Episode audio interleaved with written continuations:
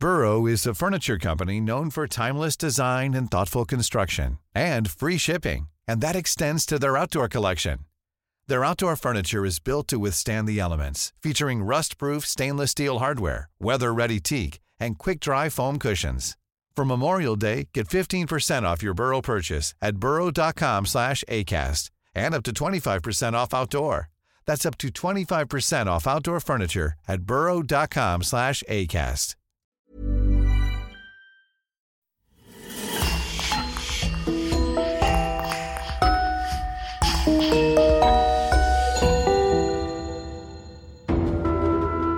Bonjour et bienvenue pour une nouvelle affaire criminelle.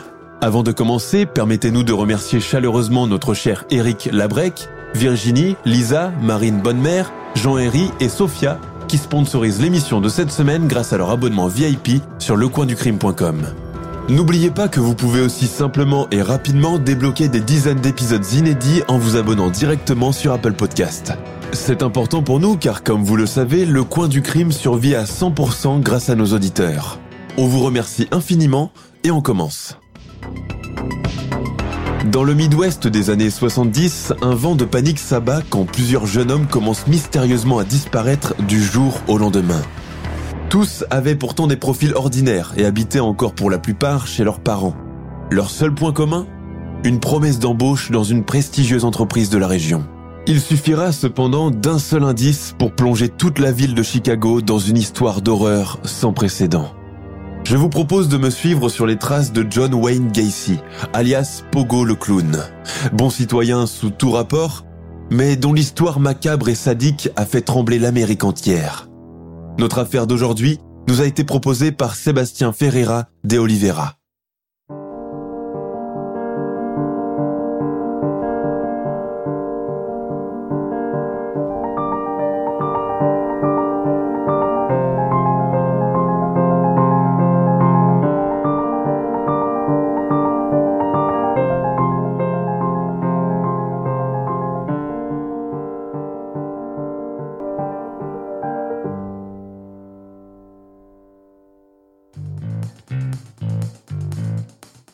Décembre 1978.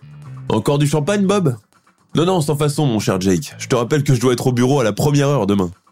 Eh bien, comme tu voudras. Mais attends, voilà des chocolats pour les enfants. Tu ne vas pas dire non encore. Bon, si tu insistes. À PDM Contractors, on fête la signature d'un nouveau contrat avec une société de décoration d'intérieur. Une nouveauté qui commence à faire fureur, même dans des petites villes comme Norwich. À cette occasion, le PDG, John Wayne Gacy, a invité toute la petite communauté d'investisseurs du comté de Cook, sans compter le maire, son ami depuis des années. Comme à l'accoutumée, Gacy a veillé à mettre les petits plats dans les grands, veillant à ce que tout le monde se restaure et boive à satiété. La petite salle du comité croule sous les tables à tréteaux où s'amoncellent les bouteilles, les gobelets vides et les restes de plats commandés chez un grand traiteur italien de Chicago. Alors que la fête bat son plein et que tout le monde est plus ou moins éméché à différents degrés, on entend sonner à la porte.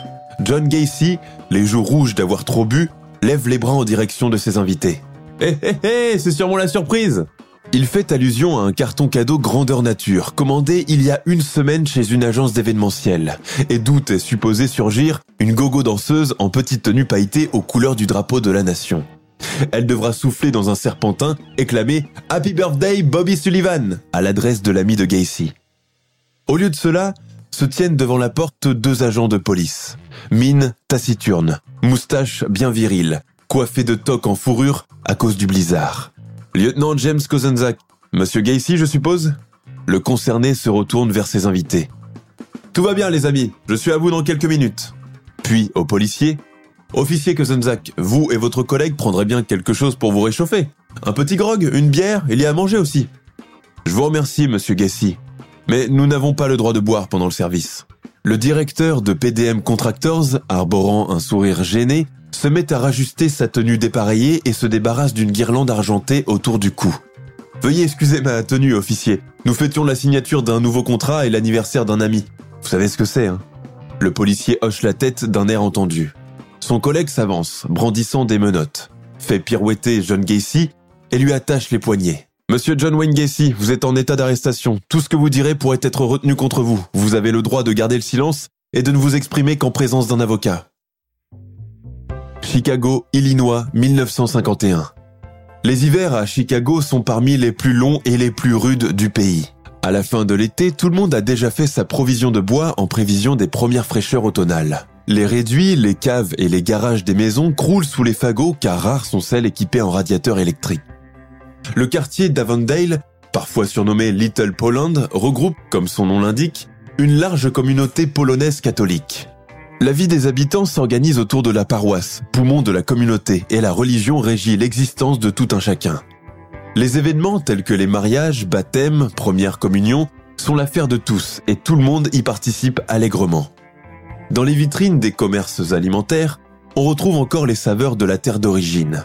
Terrines de volaille, pelmini, sorte de raviolis fourrés, conserves de légumes, de poissons, gâteaux de pavot, vodka et liqueurs de prune, sans compter les broderies artisanales et les chapquis de fourrure qui tiennent chaud pendant le rude hiver de l'Illinois, qui n'a rien à envier à celui de la Pologne.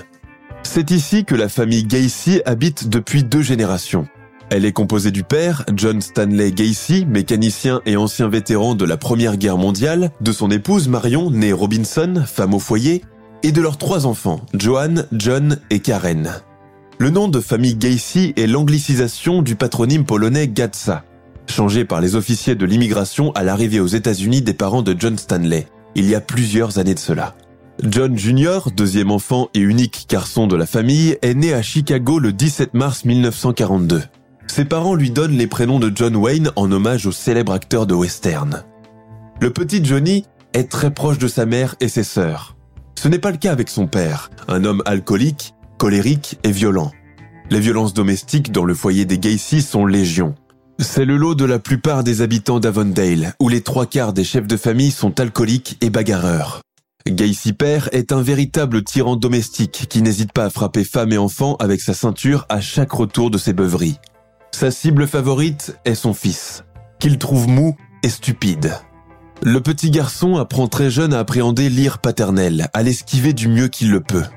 Pourtant, il adore son père, même s'il ne comprend pas pourquoi il est toujours en rogne contre tout le monde, contre sa femme, ses enfants, son patron, le maire de Chicago, les employés administratifs, l'essence qui coûte cher, la neige et le blizzard.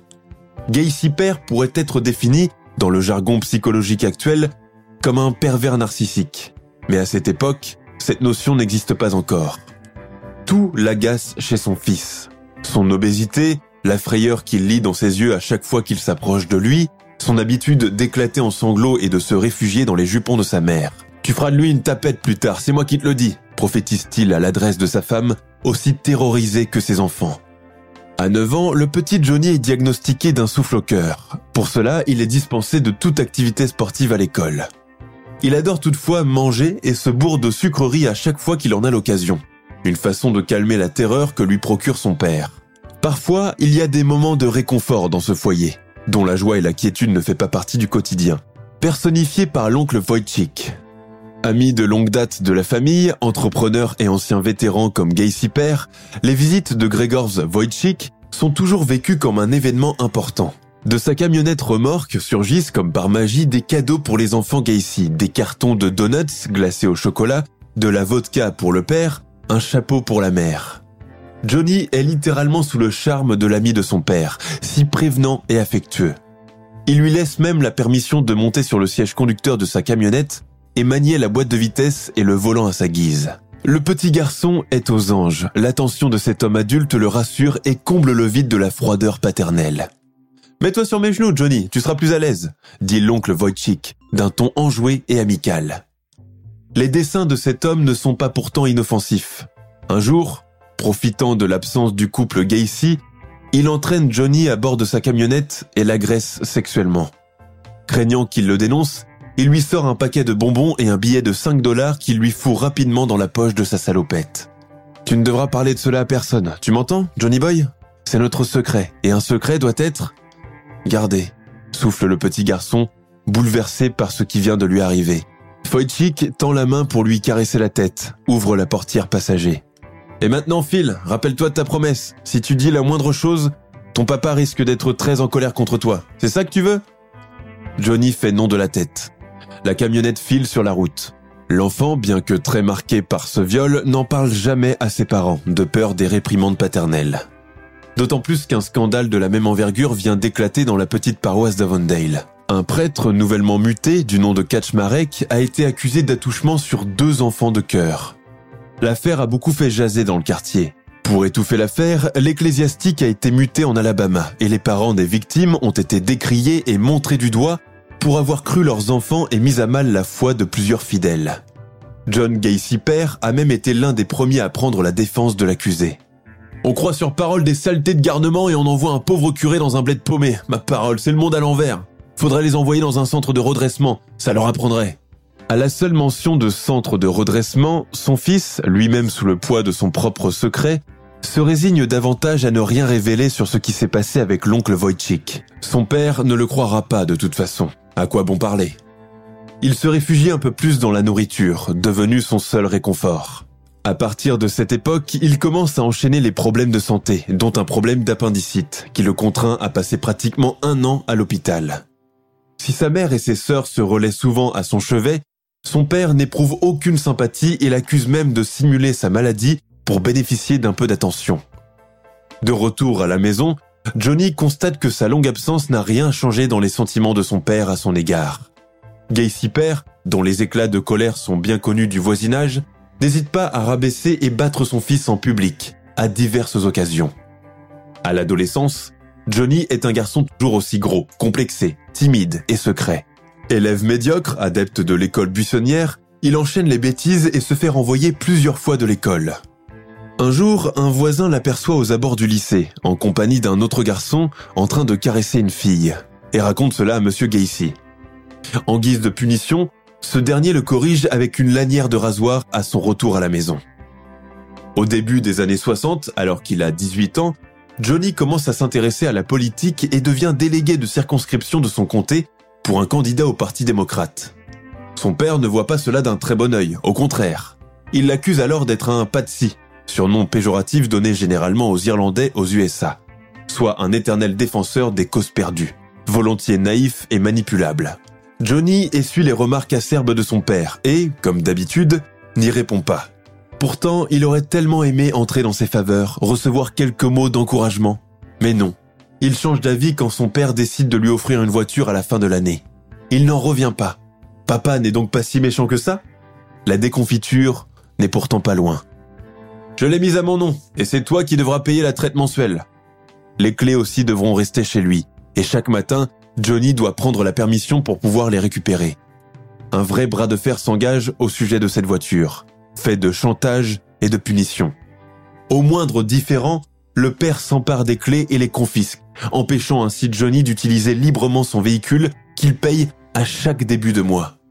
Un jour, John profite d'un moment d'inattention de son redoutable père pour lui dérober le jeu de clés et en faire un double en cachette. Le soir, il remet la voiture au garage comme si de rien n'était, satisfait de lui et savourant intérieurement sa vengeance. Le lendemain, en voulant se rendre à une réunion matinale du comité du parti, il trouve son père dans la cuisine, s'essuyant ses doigts noirs et graisseux dans une serviette. Sa mère, debout face à la cuisinière, ne se retourne même pas pour lui dire bonjour. Une atmosphère électrique règne dans la petite cuisine, celle qui précède un éclat. John sent que sa cravate commence un peu trop à le serrer. Son père, feignant de ne pas le remarquer, toujours occupé à nettoyer ses doigts, lui lance d'un ton moqueur Il y a la grève des chauffeurs de bus, j'espère que tu le sais au moins. John remarque à cet instant un objet métallique posé sur la table, entre les œufs au plat et le bol de céréales. Son sang ne fait qu'un tour. Son père a démonté le bouchon du distributeur de la voiture. Transpirant de plus en plus dans son costume trois pièces, il aurait voulu lui sauter au cou et serrer très fort avec ses doigts le voir trépasser sous ses yeux, se débarrasser enfin de cette humiliation infligée au quotidien, ce harcèlement incessant. Mais au lieu de cela, il ne fait rien, réprimant péniblement une larme qui menace de couler et déclencherait une avalanche d'injures.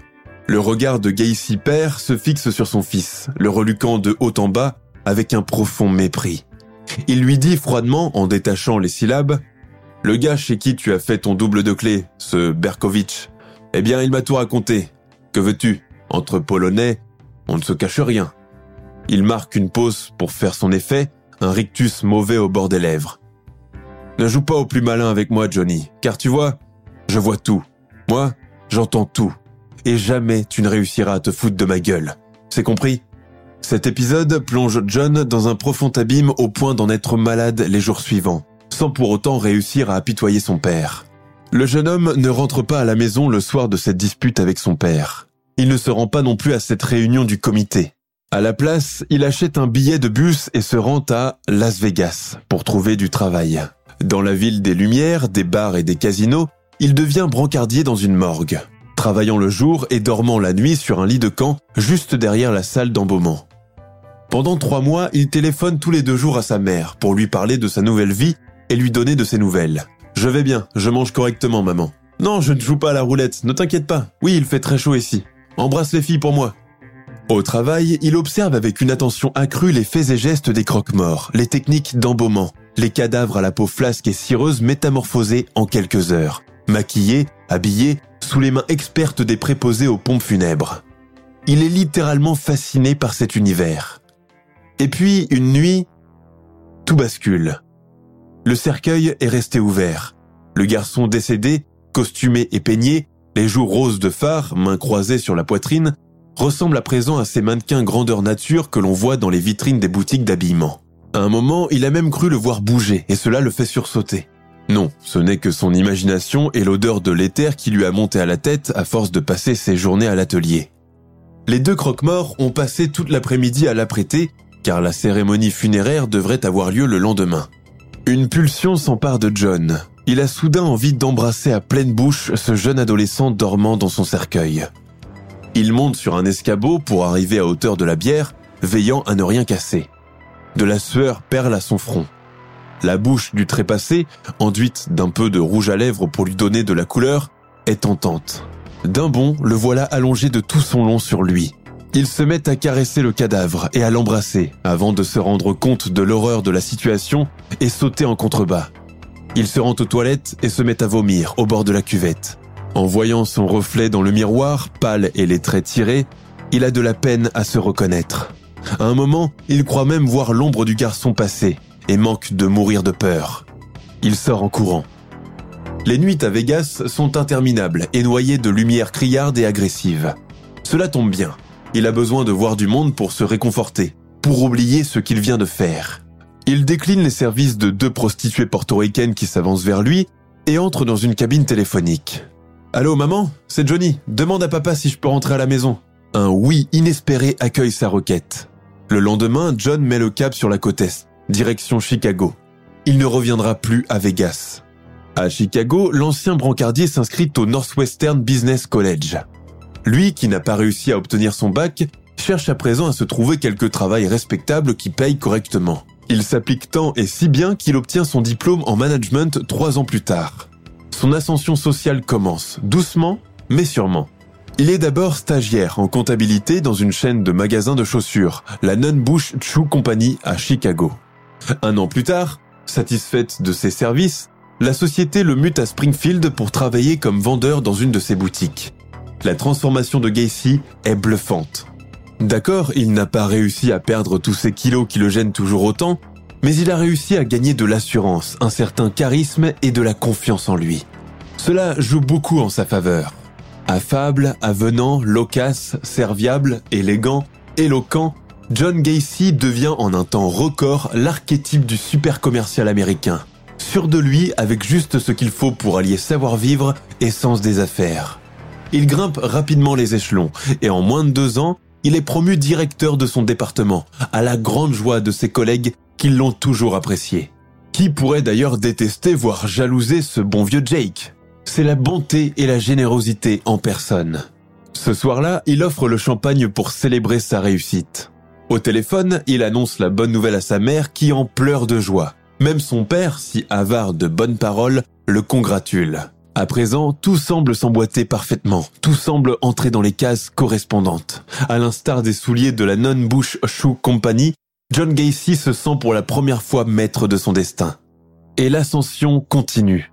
Courant de l'année 1964, le jeune commercial rencontre, lors d'un dîner d'affaires, la brune et jolie Marilyn Meyers. Elle aussi travaille dans la même entreprise en tant que secrétaire. Or, elle n'a pas besoin d'argent. C'est juste pour occuper ses journées en attendant de faire un beau mariage, comme le veulent ses parents.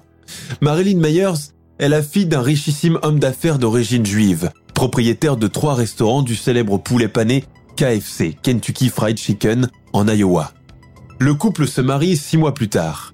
John quitte son poste à la Nunbush Shoe Company pour gérer les affaires de son beau-père.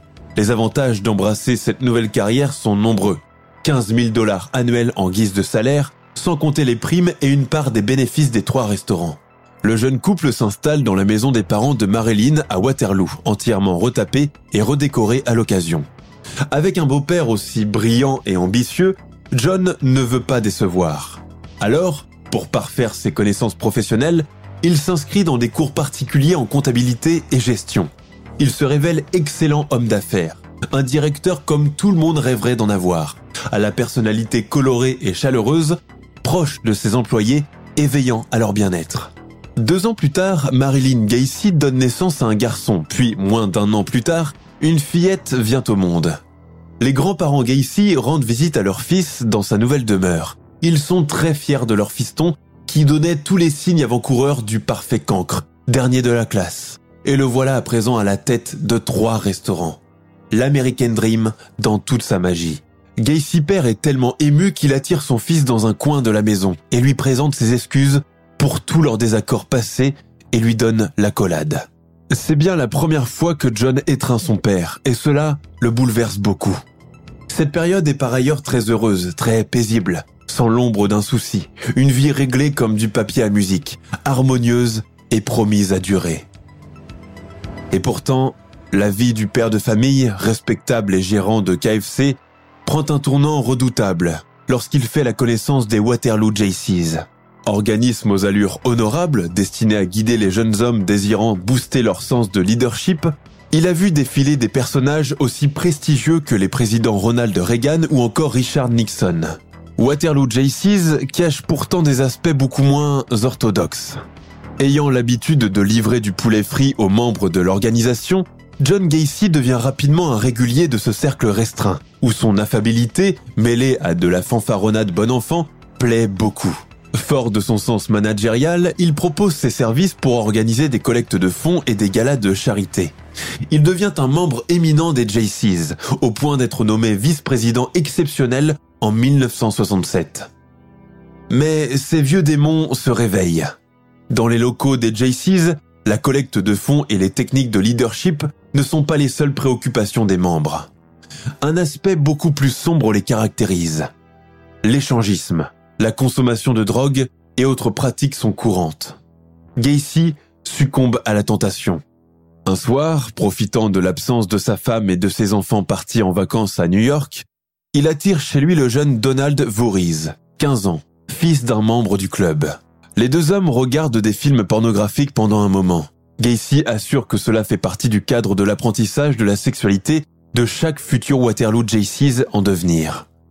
Il saoule David et l'oblige à lui faire une fellation. Gacy franchit, à partir de ce moment, la ligne rouge, sans en mesurer encore les conséquences. Pour acheter le silence de l'adolescent, il lui donne un billet de 50 dollars. Les deux continuent à se fréquenter pendant un moment, toujours dans la maison de Gacy, à l'abri des regards, s'adonnant à des pratiques sadomasochistes, généreusement rétribuées par le gérant de KFC. Il assure à son jeune amant, pour pouvoir coucher avec une femme plus tard, il faut impérativement avoir couché avec un homme avant. Mais Donald Voorhees n'est pas le seul à fréquenter Gacy. D'autres jeunes adolescents, appâtés par le gain, défilent chez lui pendant tout le courant de l'année 1967, toujours dans le plus grand secret et sous couvert de cette singulière initiation sexuelle, entre guillemets, dont il tire machiavéliquement les ficelles. Et puis, le scandale finit par éclater. Donald Voorhees, probablement sous le poids du remords, s'effondre et avoue tout à son père. Un autre garçon, Edward Lynch, l'accuse également de sodomie. Gacy, loin de se démonter, plaide son innocence, attestant que Voorhees a inventé toute cette histoire pour la seule et bonne raison que son père s'opposait à sa nomination de vice-président des Waterloo JCs et qu'il voulait l'évincer pour prendre sa place. D'autres membres de l'organisation le soutiennent pendant cette période. Toutefois, l'accusation pour actes immoraux est retenue contre lui. Fin août 1968, John Gacy paye 300 dollars l'un de ses employés au KFC pour agresser Donald Voorhees et l'empêcher ainsi d'aller témoigner contre lui au tribunal. Schroeder, l'employé en question, attire Voorhees dans un terrain vague, pulvérise une bombe lacrymogène dans sa direction et le roue de coups. Voorhees réussit à s'échapper et signale son agression à la police. Schroeder est arrêté le lendemain et passe rapidement aux aveux. C'est mon patron John Gacy qui m'a payé pour faire la sale besogne. Une promesse d'augmentation de salaire lui a même été faite par son employeur pour le persuader d'agresser la victime. John Gacy est arrêté par la police le 12 septembre de la même année et passe un examen psychiatrique pour attester de son état mental. Les 17 jours d'examen clinique aboutissent à la conclusion qu'il est sociopathe et qu'il risque d'avoir d'autres problèmes en société à l'avenir. Il est également décidé qu'il est apte à être jugé au tribunal. Pendant son procès, il plaide coupable pour l'agression sexuelle de Donald Voorhees et d'avoir commandité son guet-apens. Aucune charge n'est retenue contre lui quant à l'agression d'Edward Lynch et d'autres adolescents pour insuffisance de preuves. Au terme de son procès, John Wayne Gacy est condamné à 10 ans de prison ferme. Sa femme demande le divorce le jour du verdict, qu'elle obtient quelques mois plus tard, ainsi que la maison, une pension alimentaire et la garde exclusive de leurs deux enfants. John ne reverra plus jamais sa famille. Envoyé au centre correctionnel d'Anamosa, il devient un détenu modèle, occupant ses journées à bon escient et essayant tant bien que mal d'organiser celles de ses codétenus. Il prend les commandes de la cantine du pénitencier, supervise les marmitons, variant les plats, utilisant ses ressources de manager et d'anciens gérants de KFC. Il met aussi en place une petite bibliothèque et un mini-golf dans la cour commune de la prison. Comme dans sa vie d'avant, Gacy est très apprécié et respecté par tous les autres prisonniers, et même du personnel surveillant. Pourtant, quand il demande la liberté conditionnelle un an plus tard, elle lui est refusée. Même refrain quand son père décède brutalement d'une cirrhose et qu'il se voit refuser la permission d'assister aux obsèques. Le 18 juin 1970, soit après environ 18 mois derrière les barreaux, il finit toutefois par obtenir le précieux sésame, à la seule condition qu'il déménage à Chicago chez sa mère et observe un couvre-feu à 22 heures. Quelques semaines après sa libération, il obtient un emploi de cuisinier dans un restaurant moyen de gamme. Il semble retrouver un certain équilibre. Mais pas pour très longtemps. Un soir de février 1971, il embarque dans sa voiture un jeune garçon contre une petite rétribution d'argent. Cela dégénère rapidement en coups et blessures à caractère sexuel. Si la victime signale cela à la police quelques jours plus tard, elle ne se présente pas au tribunal et le dossier est classé. La période de probation de Gacy prend fin et les dossiers de ses autres condamnations définitivement scellés. C'est un prédateur désormais lâché dans la nature. En novembre 1971, avec l'aide financière maternelle, Gacy fait l'acquisition d'un ranch dans le comté de Cook, plus précisément au 82-13 avenue Summerdale. L'ancien prisonnier passe toutes les vacances de Noël à le retaper. Comme à Avondale, une importante communauté polonaise habite ici. Gacy, volontiers bavard, rieur et blagueur, se fait connaître du voisinage, qui le trouve fort sympathique et serviable. Quand il emménage, il organise une grande fête de bienvenue pour faire connaissance avec tous les habitants. Monsieur Gacy par-ci, Monsieur Gacy par-là. Les hommes ne tardent pas non plus à parler de lui comme ce bon vieux Jake, entre guillemets. Gérant de KFC modèle, prisonnier modèle et à présent voisin modèle, John prête volontiers ses outils de bricolage, déneige les trottoirs et les pelouses gratuitement, organise des événements caritatifs pour les besoins de la paroisse, toujours dans la bonne humeur. Il est clair qu'on ne sait rien de son passé par ici. Il projette même de se caser pour faire plaisir à sa mère. C'est ainsi qu'il renoue avec une certaine Carole Hoff, connue brièvement au lycée. Il se marie le 1er juillet 1972. Carole et ses filles, issues d'une première union, emménage dans le ranch des Gacy. Mais le mariage est loin d'être heureux. John avoue rapidement à sa femme qu'il est bisexuel. Cela jette un froid dans leur relation. Les deux font d'ailleurs rapidement chambre à part, et quand John rentre tard, son épouse ne lui demande aucune explication, et se tait en raison de l'argent qu'il lui procure généreusement pour qu'elle ne l'embête pas. Faire taire son entourage avec des billets est devenu comme un jeu pour lui. À peine quatre ans après cette malheureuse union, sa deuxième femme, en perpétuel litige avec lui à cause de ses aventures extra-conjugales, demande le divorce et quitte le ranch de Summerdale avec ses enfants pour ne plus jamais y remettre les pieds. John Gacy n'a jamais été aussi heureux et libre d'aller où bon lui semble, sans avoir à fournir d'explications à qui que ce soit. toujours mu par son redoutable sens des affaires, il met sur pied une petite entreprise de construction et d'aménagement d'intérieur, qu'il baptise PDM Contractors. La société rencontre rapidement un franc succès à Norwich et les contrats commencent à pleuvoir de partout. John Gacy dirige ses équipes comme à l'époque de KFC, avec fermeté mais bienveillance. On le décrit d'ailleurs comme un homme bien sous tout rapport et dont on fait partout les éloges dans la communauté polonaise. Gacy devient une personnalité publique haute en couleur. On le voit partout, à tous les défilés annuels, aux festivités de Thanksgiving, aux ventes de charité de Noël et de Pâques. Il pose volontiers avec toutes les personnalités politiques du moment et devient l'un des plus fervents soutiens du président démocrate Jimmy Carter pendant sa campagne présidentielle. En tant que représentant et membre éminent de plusieurs œuvres caritatives, John Gacy, malgré ses 17 heures quotidiennes au travail, consacre beaucoup de son temps libre pour rendre visite aux enfants malades dans les hôpitaux de la région de Chicago. C'est à cette période qu'il se crée une sorte d'alter ego, un personnage de clown ventripote qu'il baptise Pogo ou encore Patch. Pour les besoins des deux personnages, Pogo est le clown heureux et Patch le clown triste, John conçoit lui-même ses propres déguisements et maquillages, ne craignant le ridicule. Il aime tellement le travestissement qu'il lui arrive de rester avec son costume bien après la fin d'un événement et d'aller s'asseoir au comptoir d'un bar, descendre quelques bières avec son nez rouge et son maquillage coulant. Quand on voit les photos de Pogo de Clown, on ne peut s'empêcher de ressentir quelque chose d'effrayant et de sinistre caché derrière. Son penchant pour les jeunes hommes, de préférence beaux et athlétiques, connaît aussi son apogée à cette période. À PDM Contractors, hormis une dactylo, la jante féminine est absente. Et pour cause, John Gacy ne veut employer que des hommes, même si cette condition n'apparaît pas clairement lors des entretiens d'embauche. La plupart des salariés de PDM sont étudiants à l'université ou lycéens. En un temps record, Gacy s'est constitué une sorte de sérail, avec la bénédiction des parents des employés, qui n'y voient que du feu, ignorant le motif dissimulé derrière cette préférence discriminatoire de genre dans le milieu professionnel. En 1973, il fait l'acquisition d'une maison à Miami, en Floride. Il propose à l'un de ses employés adolescents, sur lequel il a jeté son dévolu, de l'accompagner pour l'aider avec les bagages.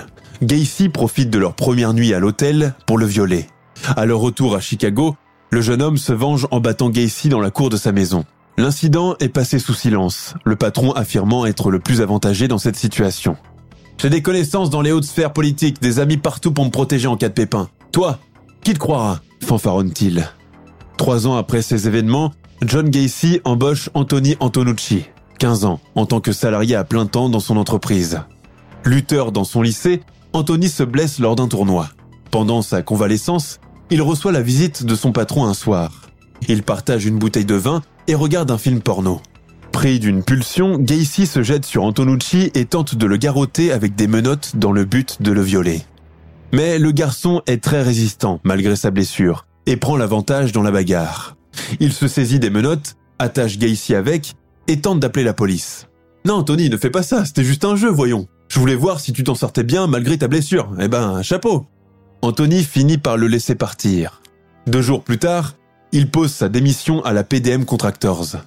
Mais Gacy ne s'arrête pas là. Il fait des avances à tous ses employés, souvent contre de l'argent, des promesses de promotion, de la drogue ou de l'alcool. Certains mordent à l'hameçon sans en mesurer les conséquences. Certaines nuits, il lui arrive aussi de se rendre aux abords de la gare routière de Greyhound, à Chicago, pour chercher des victimes potentielles, généralement des garçons fugueurs, paumés, à court de doses de narcotiques ou de ressources financières. Une véritable aubaine pour le sadique qu'il est. Le ranch de Norridge devient le théâtre de ses rapts, et bientôt le tombeau de ses malheureux. Parfois, Gacy se déguise en Pogo le clown pour partir en vadrouille. Il garde son costume et son maquillage pendant les viols, et exécute même des sinistres numéros comiques avec. Son modus operandi est le même. Il attire la victime chez lui, lui enfile des menottes sous prétexte d'exécuter un tour de magie, puis la viole et la torture, avant de l'étrangler avec un garrot ou une corde. Près de 33 jeunes hommes et garçons disparaissent ainsi entre 1975 et 1977. Le jour, Gacy continue de travailler comme si de rien n'était, fidèle à lui-même, toujours aussi entreprenant et affable, toujours bon voisin et bon paroissien, insoupçonnable. Le 21 mars 1978, Jeffrey Rignall, jeune homosexuel, fait sa rencontre dans des circonstances particulières. Jeffrey sortait d'un immeuble quand il est aperçu par Gacy, assis dans sa voiture. Joli bronzage, lui lance-t-il. Jeffrey venait effectivement de rentrer de vacances en Floride et son hal est prononcé. Le chef d'entreprise lui propose alors de venir fumer un joint avec lui. Le jeune homme accepte la proposition et monte à bord du véhicule. À peine installé, Gacy se jette sur lui et lui plaque un chiffon imbibé de chloroforme sur la bouche et le nez. Jeffrey sombre dans le trou noir. Quand il se réveille, une heure plus tard, il remarque qu'il est entièrement nu et qu'il a les mains et les pieds attachés à un poteau.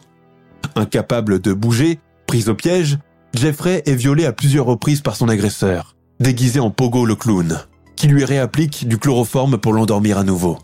Le lendemain matin, Jeffrey Rignal reprend connaissance dans un parc, au milieu de la neige. Il signale ce qui lui est arrivé au poste de police le plus proche et leur décrit Gacy. Pendant son séjour à l'hôpital, il apprend que la police a abandonné les recherches de celui qui l'a violemment agressé cette nuit-là.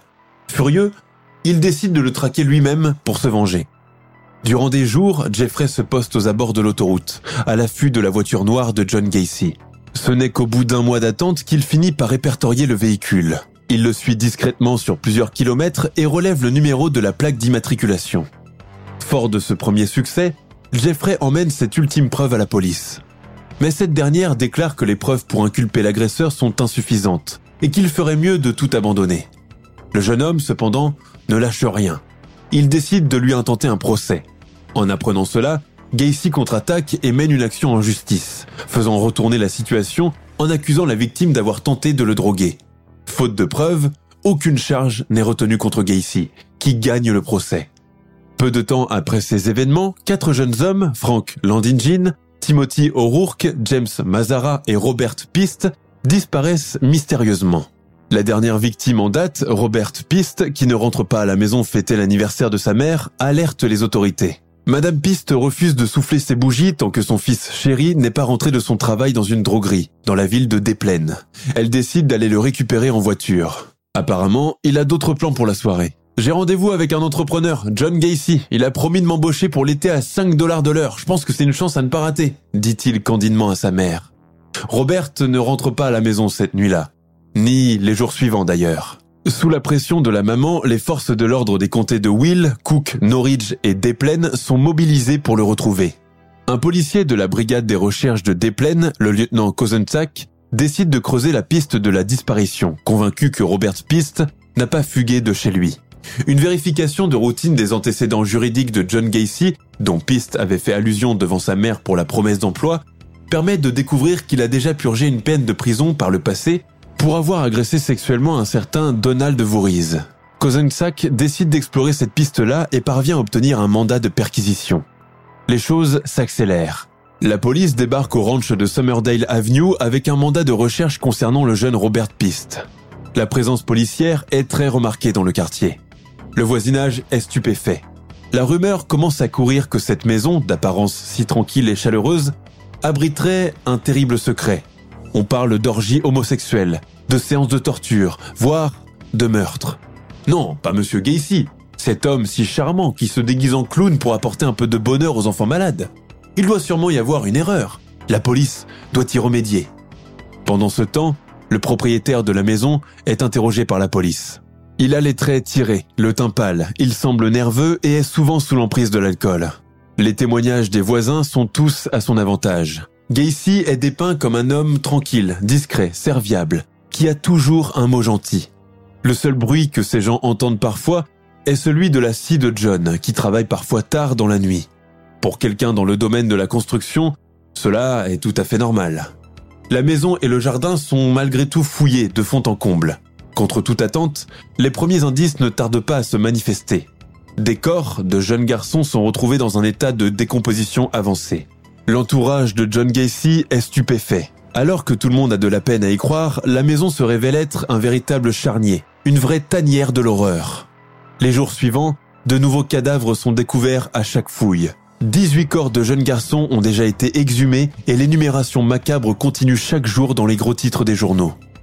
Tout le quartier a été transformé en zone de recherche, encadré de scellés et de poteaux, scène de crime, défense de circuler. Sous la pression du lieutenant Kozenczak, John Gacy finit par craquer et avouer les crimes. Mais il lui faut peu de temps pour se remettre, arborer un grand sourire, guider et indiquer lui-même aux policiers où il a enterré le reste des cadavres. J'en ai tué 32 en tout. Tenez, je vais vous dessiner un plan. Là, sous le garage, vous en trouverez un. Sous la maison, entre le plancher et le sol, vous en trouverez 26. J'ai jeté les cinq autres dans la rivière des plaines. La nouvelle plonge toute la ville de Norwich dans l'horreur la plus totale. À la suite des aveux du propriétaire, la police creuse sous les fondations de la maison. D'autres restes humains sont retrouvés dans la fosse septique et trois autres corps sous le sol du garage. Les autopsies commencent, mais le médecin légiste, rapidement dépassé par l'ampleur des découvertes, demande, lors d'une conférence, l'aide de la presse pour pouvoir identifier les victimes. Or, cette opération est irréalisable, car presque tous les corps sont en état de décomposition très avancé. Impossible de pratiquer une autopsie sur des squelettes datant de 1972, quand on connaît les moyens limités du domaine médico-légal à cette époque. Nous sommes en 1978. Pendant les investigations, John Gacy est placé en détention provisoire. Il fait une tentative de suicide et doit être en permanence sous la surveillance des psychiatres. Devant le choc occasionné par ces événements, les autorités de Norwich font une déclaration publique. John Wayne Gacy est accusé d'enlèvement, d'attentat à la pudeur avec perversion et outrage aux mœurs, de séquestration et de meurtre. Il ne pourra pas être libéré sous caution. Nous collaborons étroitement avec la police de Chicago, le médecin légiste et tous les services de police de l'Illinois pour venir à bout de cette enquête. De tout le pays arrivent les appels des parents de garçons disparus, craignant que leur fils figure parmi la liste des victimes, qui compte à présent 33 personnes. L'arrestation du patron de PDM Contractors est extrêmement embarrassante pour certains politiciens qui font partie de son cercle d'amis, notamment le maire de Chicago, qui ne se prononcera jamais sur ce sujet. En 1980, John Gacy est reconnu coupable de 12 chefs de meurtre au premier degré pour ses crimes. Des meurtres brutaux sous couvert de fictives promesses d'embauche et qui impliquaient de la torture, des pratiques sexuelles sadomasochistes et de la nécrophilie. Il est emprisonné dans le centre correctionnel de Ménard, où il passe plusieurs années dans le couloir de la mort, à peindre et à recevoir la visite de sa sœur Karen. Il est exécuté par injection létale au centre correctionnel de Stateville le 10 mai 1994. Avec lui, finit une longue épopée meurtrière, l'une des plus effrayantes de Chicago. Le romancier Stephen King s'est inspiré de John Wayne Gacy pour son roman et film It, ça, entre guillemets, dans lequel le personnage central est un clown assassin. Le personnage de Pogo a d'ailleurs beaucoup joué en défaveur des clowns, considérés depuis comme des personnages sadiques et effrayants dans la pop culture, loin de leur image édulcorée et loufoque d'origine. En avril 2022, Netflix a sorti la mini-série John Wayne Gacy Autoportrait d'un tueur. Produite par Joe Berlinger, elle regroupe les interviews de l'assassin en prison et pas moins de 60 heures d'enregistrement audio entre lui et ses avocats, dont le contenu fait froid dans le dos. Jeffrey Rignall, sa seule victime survivante, écrit en 1978 29 Below About Surviving, qui retrace sa mésaventure. Rignall a été présent pendant toutes les audiences lors du jugement de Gacy et a plaidé contre lui. Il est décédé en 2000. Individu à multiples facettes, ayant si habilement façonné son image d'homme d'affaires parfait, jonglant entre son personnage public et son alter ego maléfique et dangereux, John Wayne Gacy est devenu célèbre sous le surnom de Killer Clown, ce double à la fois comique et sinistre. Il est considéré à ce jour comme l'un des serial killers les plus prolifiques de l'histoire judiciaire américaine.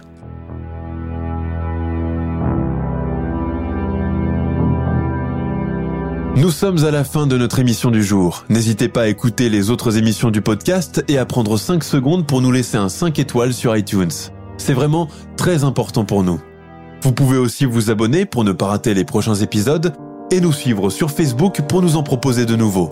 Merci et à bientôt.